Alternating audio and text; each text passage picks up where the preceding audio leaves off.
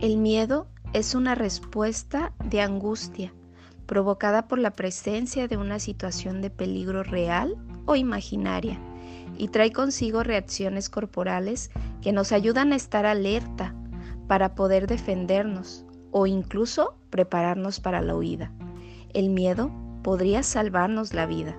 Sin embargo, estar un tiempo prolongado en una situación estresante como la que hoy en día estamos viviendo puede llegar a rebasar nuestras herramientas internas para mantenernos en calma, por lo que podemos experimentar sensaciones de ansiedad, pánico, pensamientos catastróficos, incluso presentar insomnio o una reacción al estrés agudo.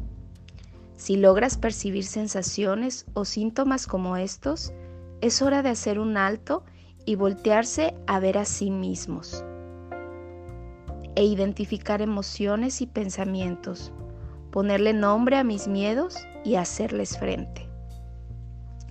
Quizás sientes que esto se sale de control y que no puedes hacer mucho. Sin embargo, existen acciones que pueden ayudarte.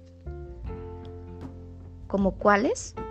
Pues cumplir con el aislamiento social, solo leer o ver información de fuentes autorizadas, lavarse las manos constantemente, crear rutinas para mantenerse ocupado, hacer cosas útiles en casa, apoyar en medida de lo posible al prójimo, utilizar los medios electrónicos para comunicarse con familiares o amigos, incluso tomar algún curso por internet, pero sobre todo dialogar en familia